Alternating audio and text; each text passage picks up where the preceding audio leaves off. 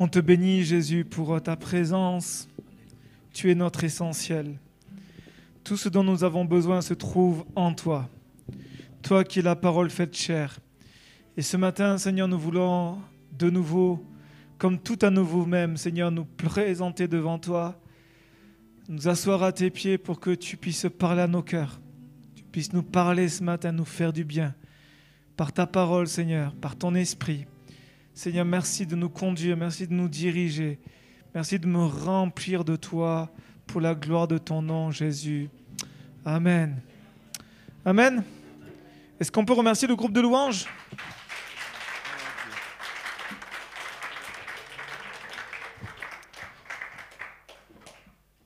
Voilà, on souhaite la bienvenue aussi à nos internautes, à tous ceux qui nous suivent par le biais de YouTube. Euh, est-ce qu'on pourrait les accueillir? Vous êtes d'accord qu'on puisse les accueillir? On ne vous voit pas.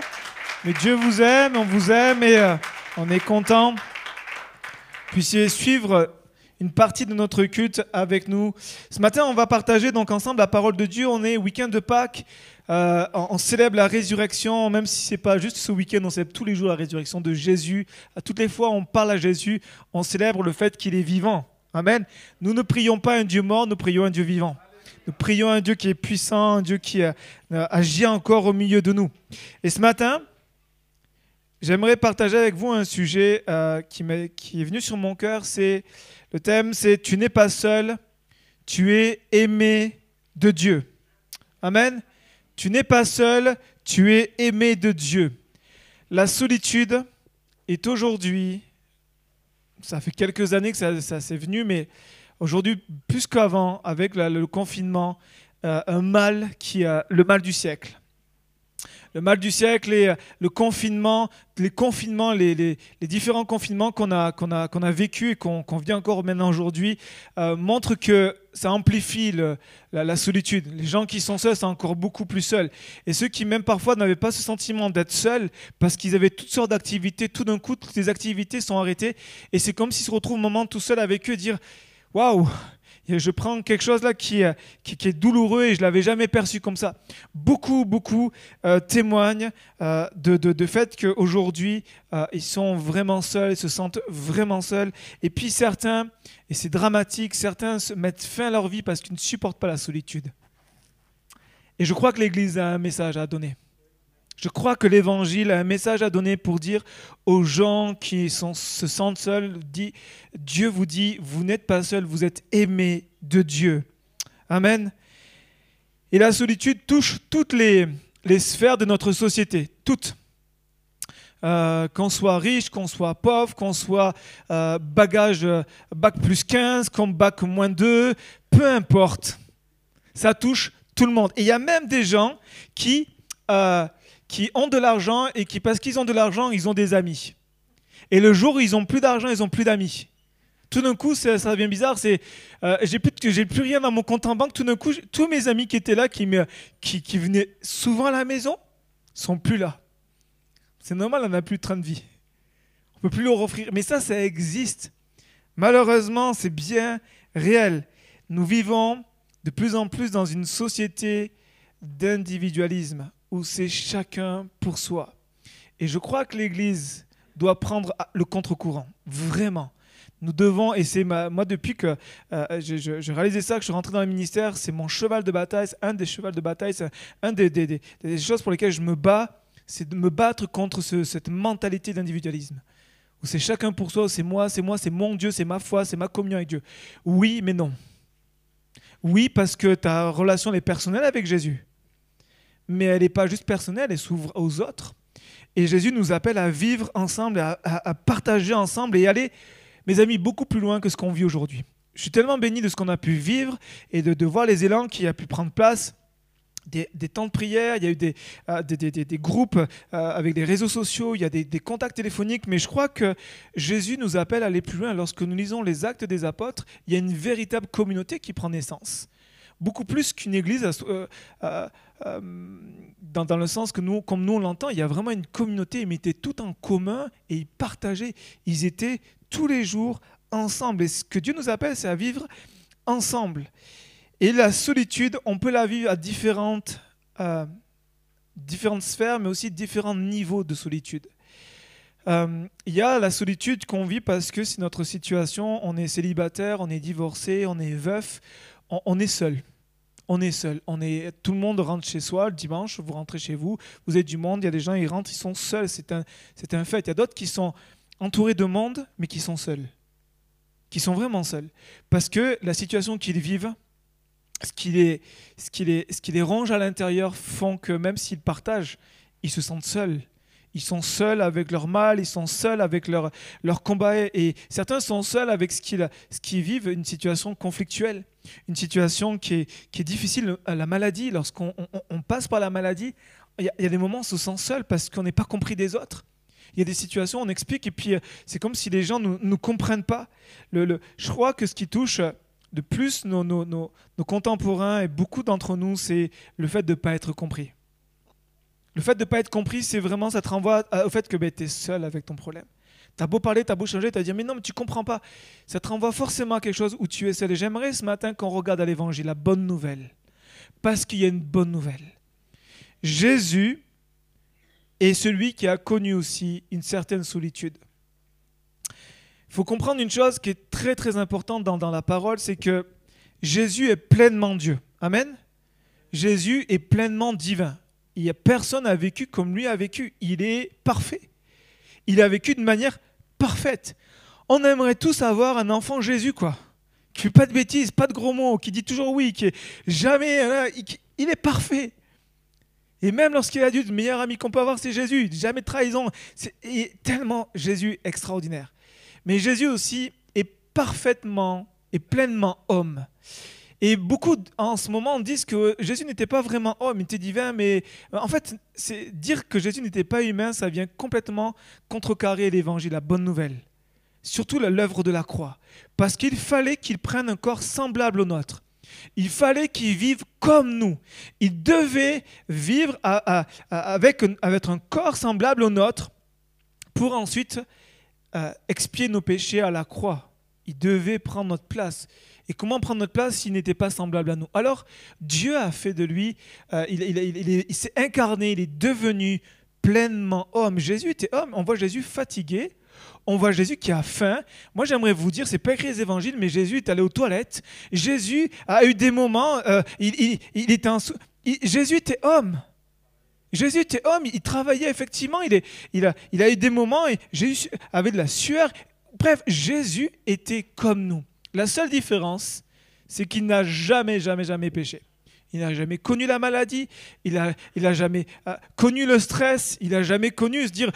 Euh, non, non, Jésus était parfait, parfaitement homme et parfaitement Dieu. Et j'aimerais ce matin qu'on regarde à toute l'humanité de Jésus. Toute l'humanité de Jésus. Jésus a connu la solitude, pourquoi? Premièrement, parce qu'il était différent. Et peut-être certains, vous le savez parce que vous l'avez vécu, vous êtes seul. Quand vous rentrez pas dans le moule du groupe, vous êtes seul. Jésus, je l'imagine, petit. D'accord Avec ce qu'on, connaît des évangiles, de toutes les informations qu'on a, j'imagine Jésus qui était petit. Je suis, quasi convaincu que Jésus devait avoir des moments où il était seul. Pourquoi? Parce que Jésus ne faisait pas de bêtises. Parce que Jésus, c'est le chouchou de la classe. Vous voyez ce que je veux dire? Parce que Jésus, c'est Ah, mais toi, de toute façon, tu fais toujours bien, tu es, comme aujourd'hui, tu es un saint. En fait, oui, il est Dieu. Mais comprenez que certainement que Jésus a dû vivre la, solitude parce qu'il était différent. Quand vous êtes différent dans cette société, dans ce monde, vous êtes exclu. Vous êtes mis à la marge. Vous êtes mis de côté. Je pense à toutes les, les, personnes qui sont hein, différentes. Pourquoi? Parce qu'il y a il y a une situation d'handicap, parce qu'il y, a parfois une, une, une, personnalité qui est différente, parce qu'il y a une façon de faire, parce qu'il y a un fonctionnement qui est différent, et que tu ne rentres pas dans le, dans le moule, ce qui fait que tu vas être mis de côté et tu vas te sentir seul. Seul parce que ben, tous les autres sont là-bas, mais toi tu es à côté, tu es mis de côté. Et Jésus a vécu ça. Jésus a vécu aussi une certaine solitude parce qu'il n'a pas cherché à avoir les gens. Il n'a pas cherché à avoir euh, beaucoup de, followers, de, gens qui le suivent sur Twitter. Il n'a pas cherché à avoir beaucoup d'amis sur Facebook. Il n'a pas cherché à avoir beaucoup de gens dans son anniversaire. Il n'a pas cherché, Jésus, à avoir un grand euh, carnet d'adresses avec plein de personnes qui connaissaient haut placé, pas haut placé, peu importe. Jésus n'a rien, en rien cherché la popularité. Jésus n'a pas cherché à être populaire. Dans le discours de Jésus, zéro compromis. T'es d'accord? Gloire à Jésus. T'es pas d'accord? Gloire à Dieu quand même. C'est pas grave. Et remarquez une chose.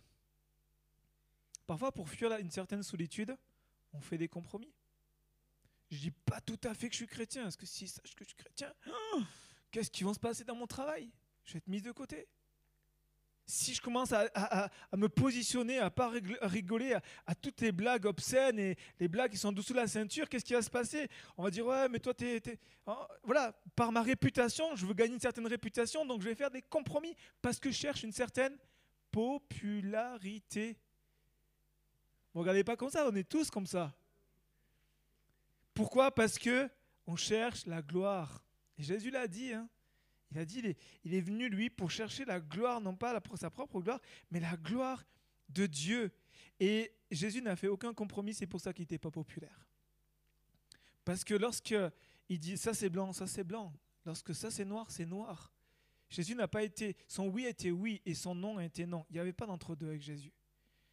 Et Jésus a, a, connu ces moments de solitude. Quand vous êtes sans compromis, vous êtes seul. Parce que vous marchez dans la vérité. Et ce monde préfère parfois le mensonge que la vérité. Jésus était seul parce qu'il a aussi rencontré des ennemis. Là, ce n'est pas question de popularité, là, c'est beaucoup plus difficile que ça, c'est des ennemis. Jésus avait tout un groupe religieux, des groupes religieux, des chefs religieux, même des, tout une partie de son peuple qui s'est levé contre lui, et ça a renforcé le fait qu'il a été mis de côté. Quand vous avez des ennemis, vous vous sentez seul. Surtout quand ces ennemis sont une grosse majorité. Vous vous sentez seul. Jésus s'est senti seul. Pourquoi? Parce qu'aussi, il a eu ce moment où il a été rejeté de sa famille.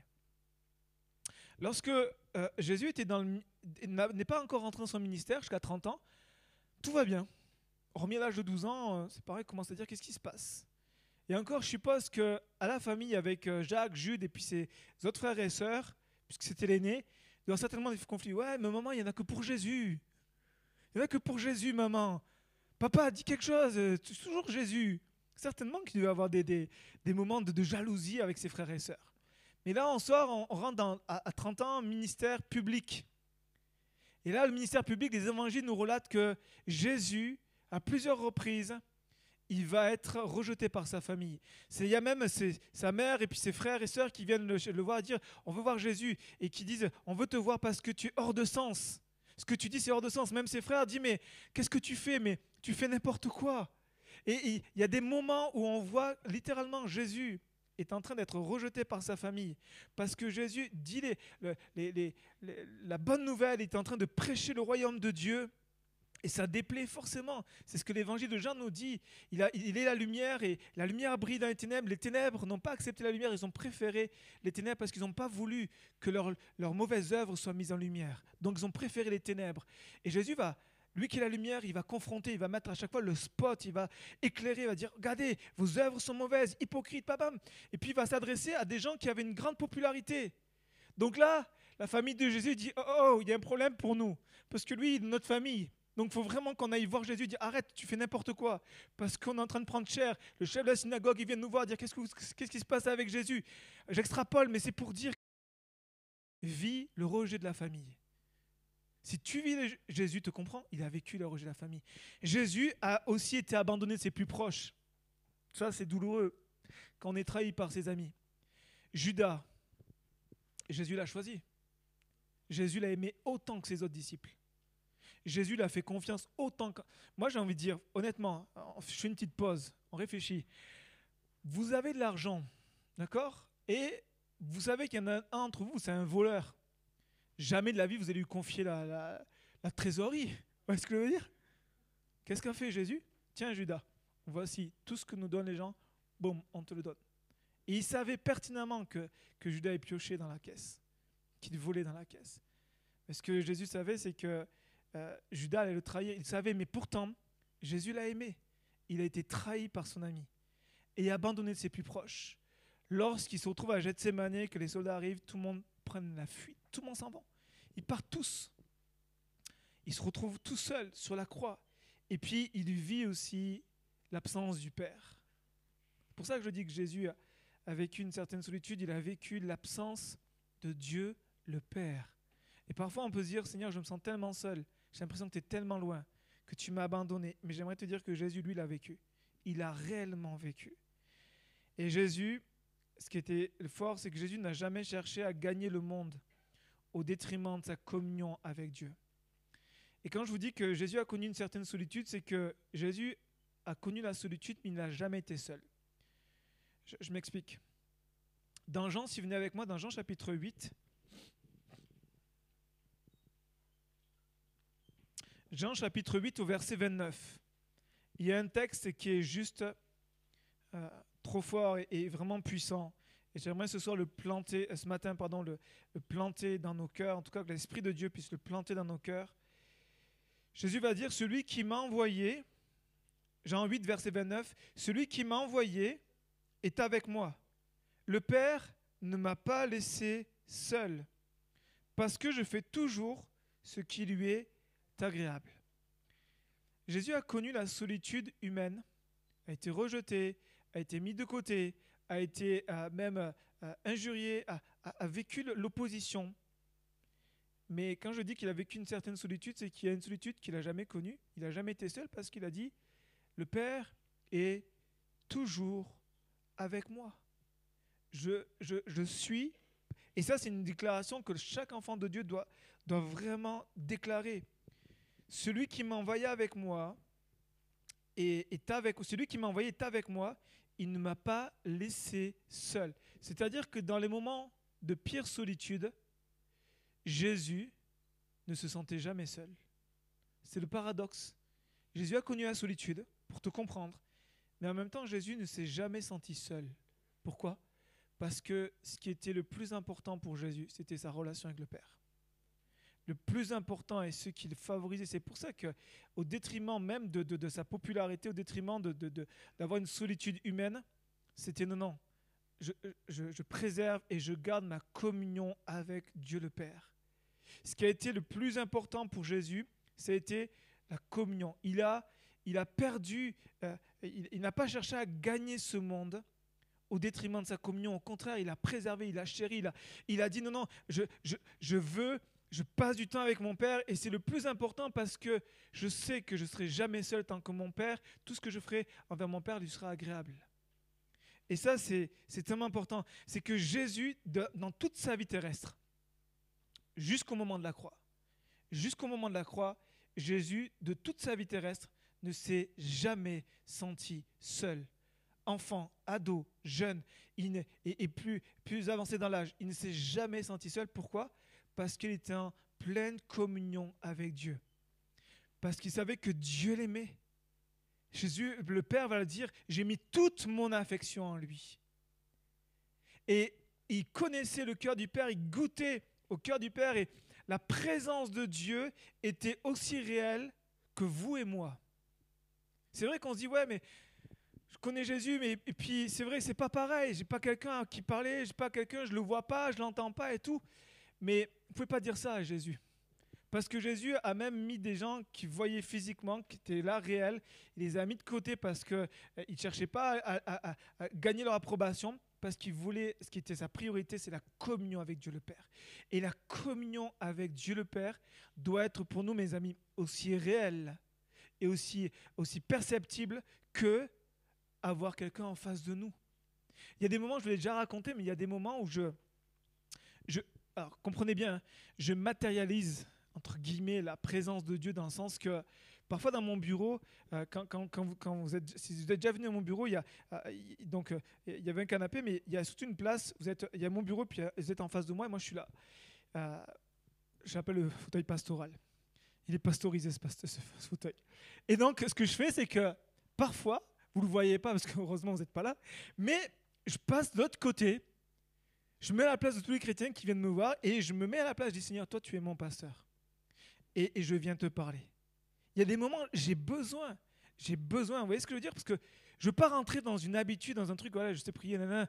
Non, j'ai besoin de le matérialiser. Et je ne suis pas le seul, il y en a plusieurs qui ont rendu ce témoignage-là, qui, qui ont mis une chaise, que même parfois, il y avait, je me souviens d'une personne qui était en fin de vie, et puis il était gravement malade, il savait que Jésus allait reprendre, et puis il avait une place, et personne ne devait s'asseoir à cette place, c'était Jésus qui était assis à cette place.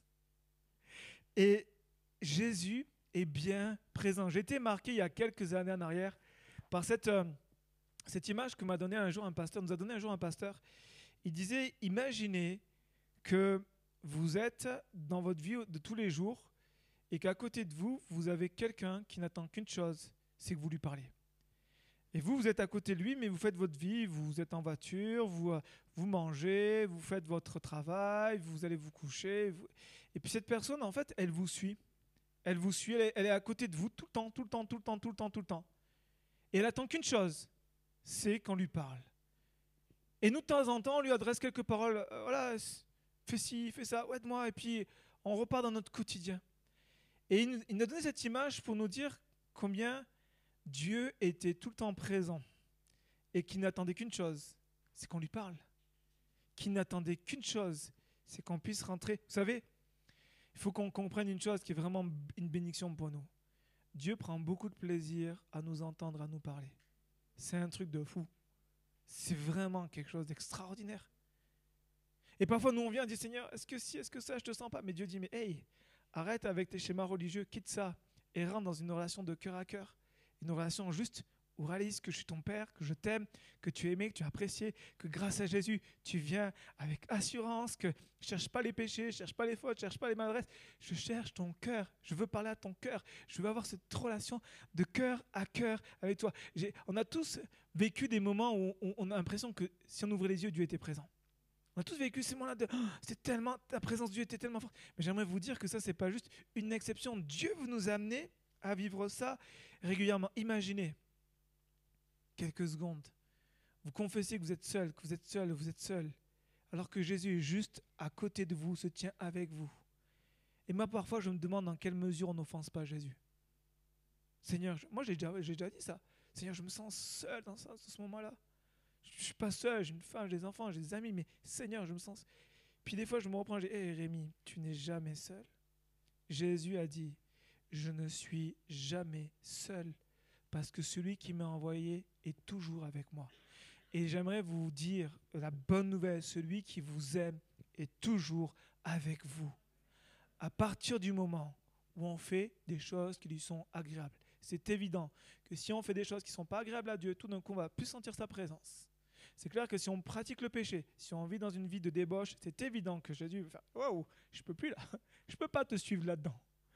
Mais si on, fait, on, cherche le cœur de Dieu, on se plaît à lui être agréable, Jésus nous assure sa présence. Amen. Il nous a dit, je ne vous laisse pas seul, je vous donne le Saint-Esprit.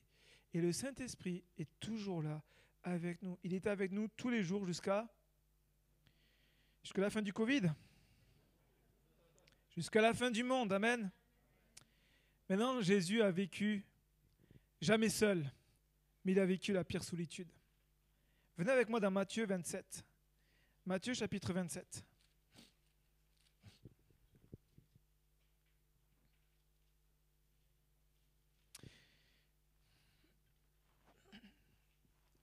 Voici ce qui nous est dit. Matthieu 27, j'ai lu la version euh, second 21. Matthieu 27, on va lire deux versets, le verset 45 et 46.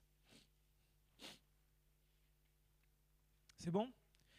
Matthieu 27, verset 45 nous dit, De midi jusqu'à 3 heures de l'après-midi, il eut des ténèbres sur tout le pays. Vers 3 heures de l'après-midi, Jésus s'écria d'une voix forte, Eli, Eli, lama sabachthani, c'est-à-dire, Mon Dieu, mon Dieu, pourquoi m'as-tu abandonné? Jésus est en train de déclarer cette parole parce qu'il vivait, c'est une parole prophétique qu'on retrouve dans le psaume 22. Et Jésus dit en fait quelque chose d'hyper important. C'est qu'à ce moment-là, Jésus a vécu la pire solitude. S'il y a quelqu'un, mes amis, qui peut vous comprendre dans votre solitude, c'est Jésus. Parce que s'il y a quelqu'un qui s'est senti comme... Souvent on dit je suis seul au monde. Là c'est le cas. Il est seul au... Il est seul au monde, il est seul dans l'univers, il est seul dans tout, tout ce que Dieu a créé. Jésus à ce moment-là, il se retrouve seul au monde. Et il donne cette proclamation, il, donne cette parole, il dit, mon Dieu, mon Dieu, pourquoi m'as-tu abandonné? Ce sentiment d'être abandonné de Dieu, d'être, délaissé, d'être, tout seul. Il vit à ce moment-là les pires ténèbres que personne ne peut vivre. Et certains même théologiens vont dire que Jésus est en train de vivre la seconde mort. Ce qu'on appelle la seconde mort, j'en ai parlé il y a 15 jours, c'est, on, on, va tous mourir, mais euh, on, va partir, pour ceux qui ont donné leur vie à Jésus, on va partir avec Jésus dans le ciel de gloire et puis c'est glorieux. Mais tous ceux qui n'ont pas confessé Jésus comme Seigneur et Sauveur, ils vont partir en enfer, ce qu'on appelle la seconde mort. Et à ce moment-là, des théologiens, et je trouve que c'est pas, c'est pas faux, ils disent qu'à ce moment-là, Jésus, parce que les ténèbres, la Bible nous dit, c'est quand même fort, les ténèbres couvraient tout le pays pendant trois heures. Les ténèbres, il y avait des ténèbres sur toute la terre. et Jésus à ce moment-là, vit la séparation avec le Père. C'est-à-dire que ceux qui sont en enfer, c'est pourquoi ils sont en enfer? Parce qu'ils sont séparés de Dieu. Dès qu'on enlève Dieu, c'est l'enfer.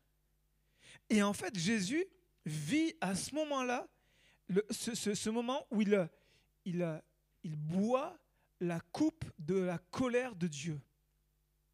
Cette coupe qu'il a, sur laquelle il a tellement bataillé à Gethsemane, si tu pouvais éloigner cette coupe, en fait, c'est cette coupe-là c'est là, à ce moment-là, il est en train de vivre la colère de Dieu, la justice de Dieu contre nos péchés. Dieu ne pouvait pas laisser le péché impuni. Il a dû punir le péché. Nos actes étaient punissables, nos œuvres étaient punissables, nos paroles étaient punissables. Jésus a pris la punition que nous méritions. Et à ce moment-là, lui, et ça c'est hyper, hyper fort, écoutez bien, Jésus, qui était parfaitement innocent, devient pleinement coupable. Aux yeux de Dieu, à ce moment-là, Jésus est pleinement coupable. Pourquoi? Parce que tout simplement, il a choisi de prendre notre place, de prendre la place de chaque homme, chaque femme de l'humanité, cette humanité, je ne sais pas combien de millions, de milliards de personnes, il a pris, leur, il a pris notre place et à ce moment-là, séparé de Dieu. Et nous, comment dire, quand, quand, je travaillais ce message-là, je le méditais, j'ai eu un moment de, comme une, une révélation, une révélation, c'est peut-être un grand mot, mais comme une compréhension de ce que Jésus, une, aperçu plutôt de ce que Jésus a vécu, c'est que, c'est que pour nous, la séparation de Dieu, on, on la, on la saisit pas vraiment. Mais imaginez, juste imaginez, et c'est rien comparé à ce que Jésus a vécu avec le Père. C'est qu'imaginez, vous êtes depuis, votre, depuis que vous existez, alors que Jésus n'a jamais été créé, existe de tous les temps, depuis que vous avez existé, que vous êtes conscient de ce que vous êtes vivant, de ce que vous êtes là, vous vivez avec quelqu'un, mais tous les jours. C'est-à-dire qu'il n'y a pas de séparation, il n'y a aucune séparation. Vous êtes toujours avec la personne. Quoi que vous fassiez, on a tous des moments où on est seul. On est d'accord, on n'est pas plusieurs aux toilettes. Dites Amen, s'il vous plaît. On n'est pas plusieurs à la douche, on n'est pas, on a des moments, et, et moi, c'est bon d'être seul. Surtout quand il y a les enfants, c'est le seul moment où on peut s'isoler. Mais c'est le moment où il y a des moments où on est seul quand on va au travail et on n'a pas notre mari, on n'a pas nos enfants qui viennent avec nous, sauf maintenant en télétravail. Mais on a des moments où on est seul, on n'est pas tout le temps avec quelqu'un. C'est pas possible. On n'est pas tout le temps avec quelqu'un. Imaginez, vous êtes tout le temps, depuis que vous connaissez que vous existez, vous êtes tout le temps avec quelqu'un. Tout le temps, tout le temps, tout le temps. Il n'y a, jamais de séparation. Tout le temps. Vous êtes avec lui tous les jours.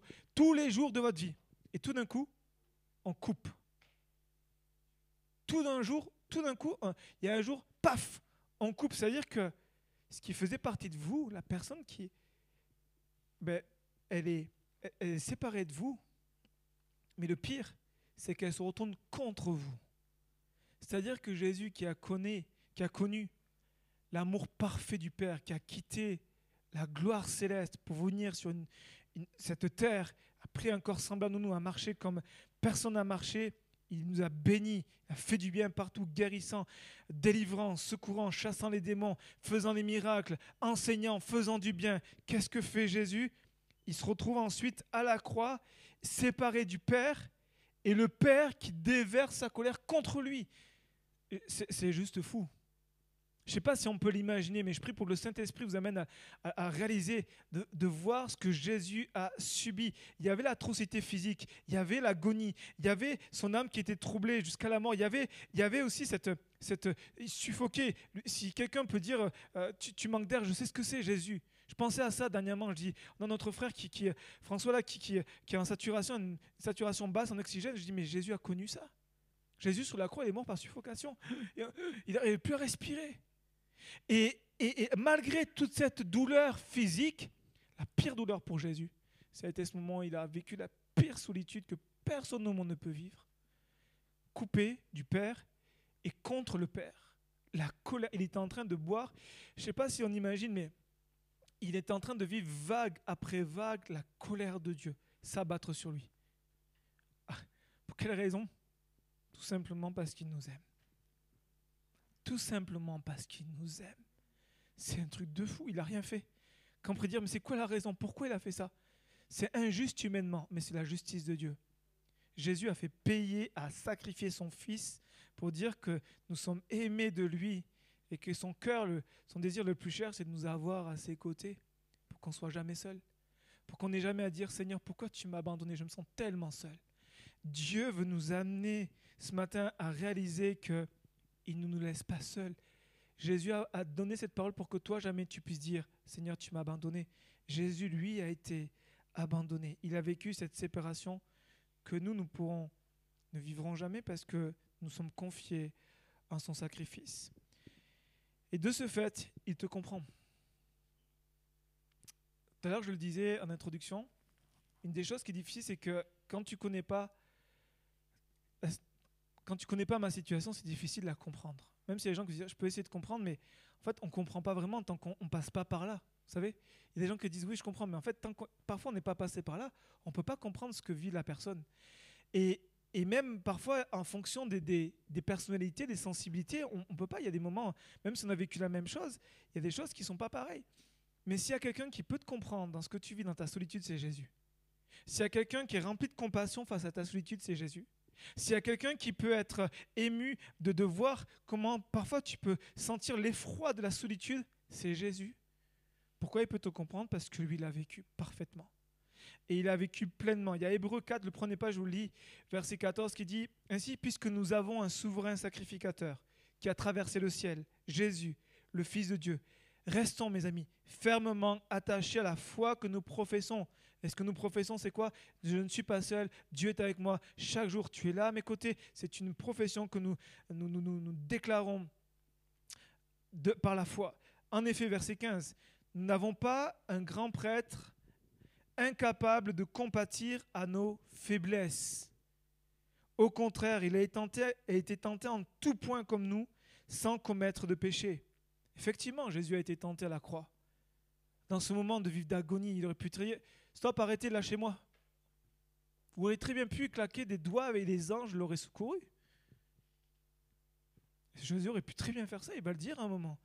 Il va dire à ses disciples, vous ne croyez pas que je peux invoquer des légions d'anges et puis ils arrivent me secourir Mais je le fais, je me livre, je me rends. Et, là, à ce moment-là, on voit Jésus qui, a résisté à la tentation, a dit non, je lâche pas parce que je veux mourir à la croix. En tout cas, je, suis là pour mourir à la croix sans commettre de péché. Approchons-nous donc avec assurance du trône de la grâce afin d'obtenir compassion et de trouver grâce pour être secouru au moment opportun. Jésus te comprend et Jésus compatit. Et parce qu'il te comprend et compatit, tu trouves en lui un soutien tellement puissant, tellement glorieux. Et j'aimerais terminer avec une dernière chose, c'est pour notamment s'adresse à tous ceux qui euh, se sentent seuls, pas parce qu'ils n'ont pas ils ont pas du monde, c'est qu'ils se sentent seuls parce que leur situation, euh, on est seul, quoi. Ils rentrent chez eux, ils sont seuls, il n'y a personne. Et, j'aimerais euh, les encourager ce matin, ceux qui sont par Internet aussi. Et puis aussi nous encourager parce que, comme je disais, on peut être en famille, mais se sentir profondément seul. C'est que à la croix, Jésus nous donne une famille. Il y a un texte que j'avais jamais compris à ce moment-là, jusqu'à ce, ce, moment. C'est que dans Jean chapitre 19, si vous voulez le prendre, c'est le dernier texte qu'on lit ce matin. Jean chapitre 19.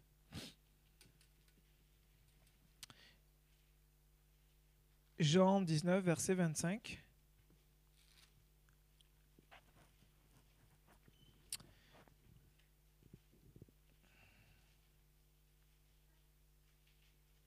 Il nous est dit, ah, j'entends les pages encore qui se tournent, je vous laisse le chercher.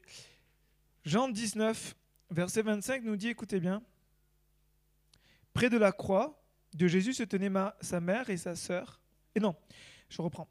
Près de la croix de Jésus se tenait sa mère et la sœur de sa mère, donc sa tante, Marie, femme de Clopas, et Marie de Magdala. Jésus, voyant sa mère et auprès d'elle le disciple qu'il aimait, donc Jean, dit à sa mère, Femme, voilà ton fils. Puis, il dit au disciple, Voilà ta mère. Et dès ce moment, le disciple l'a pris chez lui. Marie et Jean se retrouvent ici, tous les deux, avec d'autres, mais là, notamment, c'est eux qui sont concernés. Écoutez bien, c'est vraiment puissant. Marie et Jean se retrouvent là, et puis euh, Jésus, alors qu'il est à la croix, qui est en train de vivre le pire moment de sa vie, l'agonie, il vit l'angoisse, bref, l'horreur qu'il vit. Il vit l'atrocité de la croix. Alors qu'il vit l'atrocité de la croix, Jésus se préoccupe de sa mère et de Jean. Pourquoi? Parce qu'il connaît mieux que personne la situation de Marie et la situation de Jean. Et à la croix, il va dire, voici mère, ton fils, voici Jean, ta mère. Il va à la croix créer une nouvelle famille qui est une famille spirituelle. Et ça, c'est vraiment puissant. Parce qu'à ce moment-là, Marie est veuve. D'accord? Les historiens, beaucoup de d'historiens disent que Joseph n'était plus là, puis d'ailleurs, on ne le voit plus, Joseph. On voit juste Marie. Euh, et elle est veuve, donc ce qui fait que les veuves à l'époque, si elles n'ont pas de descendance, elles n'ont pas quelqu'un qui prenne soin d'eux, c'est fini. Elles vivent la pauvreté, elles vivent la solitude, elles sont mises de côté, c'est terminé pour elles. Et Jésus avait des frères et sœurs, mais en tant qu'aîné, il va s'occuper de sa mère et il va dire, voici, je m'en vais vers le Père, mais toi tu vas rester. Et je sais que tu as eu des moments de solitude, c'est pour ça, je ne vais pas te laisser seul, je vais te donner un fils. Et Jean, Jean qui est tout jeune, certains estiment qu'il est entre 18 et 20 ans, très jeune. Et à ce moment-là, Jean, qu'est-ce qui se passe? Jésus, il sait que Jean il a son frère Jacques, vous savez, qui est disciple aussi. Mais Jésus sait que le premier martyr, ça va être Jacques, son frère. Et que ça va être un, traumatisme pour Jean. Vous avez votre frère qui se fait décapiter. Je pense que vous êtes euh, traumatisé même si vous avez Jésus. Hein. Et donc là, à ce moment-là, Jésus savait pour Jean. il va dire, je sais que tu vas vivre ça et que tu auras besoin d'un réconfort. Tu auras besoin d'une cellule familiale, que tu auras besoin d'un cercle familial, d'un foyer trouve du réconfort, où tu vas pouvoir avoir une épaule sur qui pleurer. Voici Jean, ta mère. Et à ce moment-là, il est, il est en train de bâtir quelque chose qui pour nous est prophétique, c'est qu'il est en train de bâtir une église. L'église est une famille spirituelle. Et c'est pour ça que je vous disais que dès le début que je combats l'individualisme, parce que trop souvent dans nos églises, on est individualiste. On est chacun pour soi. Et ça, c'est pas du tout la culture du royaume de Dieu. Alors je comprenais bien, hein. euh, on a notre sphère, on a notre vie privée tout ça, c'est pas d'être tout le temps chez les gens. Mais il faut qu'on développe de plus en plus, il faut qu'on soit encouragé, qu'on travaille à ça. C'est un effort parce qu'on a tendance à faire quoi nous? À nous renfermer, à rester chez nous, mais à travailler à être une famille. Et regardez bien, la famille, l'Église est une réelle famille, suivez bien, à partir du moment où nous nous tenons à la croix. Marie et Jean étaient où? Au pied de la croix. Nous allons vivre la réalité de la famille spirituelle que Dieu a pensé, que Dieu a voulu, si nous nous retrouvons ensemble à la croix. Marie, euh, lorsque Jésus a, vu Marie, il a dit bon, écoute, mère, tu vas, tu vas avoir un fils qui est pas là encore aujourd'hui. Il est, loin, il s'appelle Pierre. Non, il a pris celui qui était à la croix avec elle, qui se tenait devant la croix. Et ça, c'est vraiment fort pour nous. C'est pour nous un symbole, c'est pour nous l'importance de dire que la véritable Église, la véritable famille spirituelle est une famille qui se retrouve avant tout à la croix, où elle meurt à soi-même, où elle crucifie sa chair, où elle va vivre par l'Esprit, où elle va vivre cette nouvelle vie, cette nouveauté de vie, parce que c'est pas la croix. Parce que tant qu'on n'aura pas, crucifié notre chair, ce sera difficile de vivre la famille entre nous. Ce sera difficile de vivre le lien fraternel. Pourquoi? Parce que notre chair, il va toujours être là.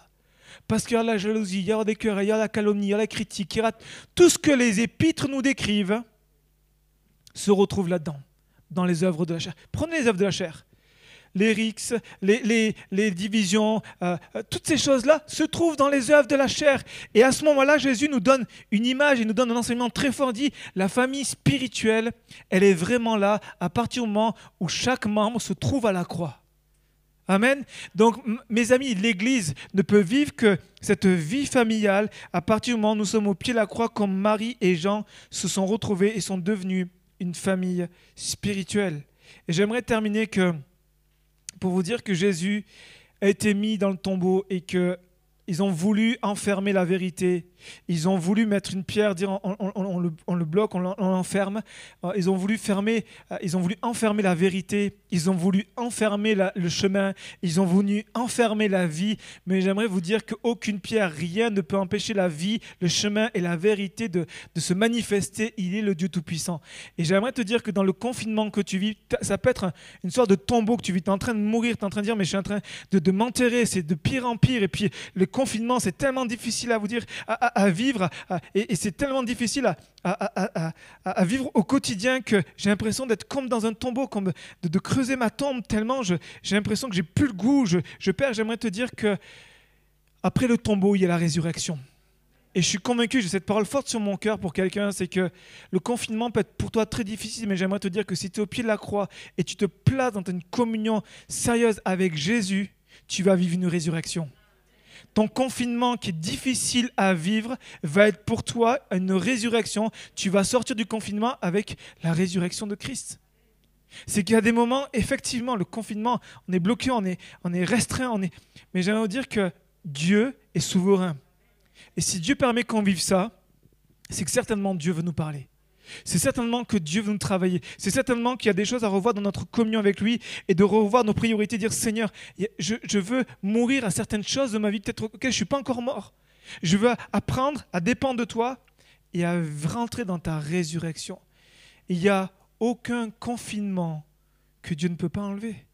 Il n'y a rien qui te bloque, qui peut t'empêcher, aucune solitude ne peut enfermer le prince de la vie il est le prince de la vie. Et ce matin, j'aimerais vraiment t'encourager avec la parole de Dieu à fortifier ta foi, à fermer ta foi, te dire écoute, fais confiance au Seigneur, développe une plus grande communion. Tu as du temps, bénis Dieu pour le mettre à profit, pour être une femme, un homme de prière, pour devenir un homme, une femme, une sentinelle, un homme qui va prier pour les autres, un homme qui va voir les choses en avant, un homme qui va servir entre les mains de Dieu pour dire voici, Seigneur, me voici.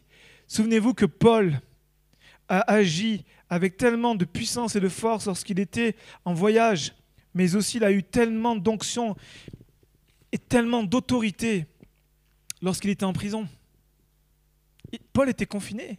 Tous les écrits qu'on a là, tous les épîtres, ils écrivent qu'il était en prison. Et pourtant, Dieu s'est servi de lui puissamment. Je crois que dans le confinement, l'Église peut briller. Amen. Alors mes amis, mes frères et sœurs, euh, j'aimerais avec beaucoup de, compassion vous dire, vous n'êtes pas seuls, nous ne sommes pas seuls. Jésus est avec nous. Jésus est et puis désire parler, communier avec nous. Amen. On prie ensemble. Seigneur, merci pour ta parole, qui est une richesse, Seigneur, extraordinaire. Elle nous invite, elle nous encourage, Seigneur, à détourner notre regard de ce que nous vivons pour tourner les regards vers toi et dire Seigneur, merci parce que tu nous offres la plus belle de toutes les relations, la relation avec le Père. Seigneur Jésus, toi, tu as connu la pire des solitudes pour que nous, nous soyons jamais seuls, jamais séparés du Père à partir du moment où nous faisons tout ce qui lui est agréable. Seigneur, alors merci de nous aider chacun pour euh, notre part, Seigneur, à trouver en toi refuge, réconfort, à trouver, Seigneur, euh, un confident, un Père Seigneur, un ami. Seigneur, je prie, Seigneur, pour tous ceux qui, euh, sont seuls, tous ceux qui euh, euh, vraiment sont seuls physiquement, mais tous ceux aussi qui ont ce sentiment d'être seuls face à tous, face à une situation d'injustice, face à un combat, face à, une agonie, face à, une angoisse, face à quelque chose qui les hante, ils se sentent seuls. Seigneur, je prie ce matin pour que tu manifestes ta gloire, que tu viennes, Seigneur, les, les sortir de ce tombeau dans lequel ils sont au nom de Jésus. Je crois qu'il y a une résurrection pour tous ceux qui vivent ces moments difficiles, que tu es celui qui va, Seigneur, les faire sortir de cette solitude et les amener, Seigneur, à être des catalyseurs, à être des vecteurs même de, de communion. Jésus, merci de nous aider être l'église que tu veux que nous soyons. On va être une église qui prenne soin les uns des autres, qui vit cette communion fraternelle, qui vit cette relation et pardon pour les fois notre chair prend le dessus. Pardon pour les fois, Seigneur, on se fait du mal les uns aux autres. Aide-nous, Seigneur, comme Marie et Jean se sont retrouvés à la croix. On veut se retrouver, Seigneur, ensemble à la croix pour mourir à nous-mêmes et vivre la vie que tu veux que nous vivons. Seigneur, merci de, nous aider à être l'église que tu veux que nous soyons. Je te prie pour nous, mais je te prie aussi pour les internautes, tous ceux qui regarderont ce message, qui puissent se rejoindre, rejoindre une église, Seigneur, ceux qui sont loin d'une église, Seigneur, bénis-les au nom puissant de Jésus. Seigneur, merci parce que tu es grand, parce que tu es puissant, et parce que ton cœur est bon, et toute la gloire te revienne, Jésus. Amen. Amen. Amen. On salue les internautes, Seigneur vous bénisse richement. Amen.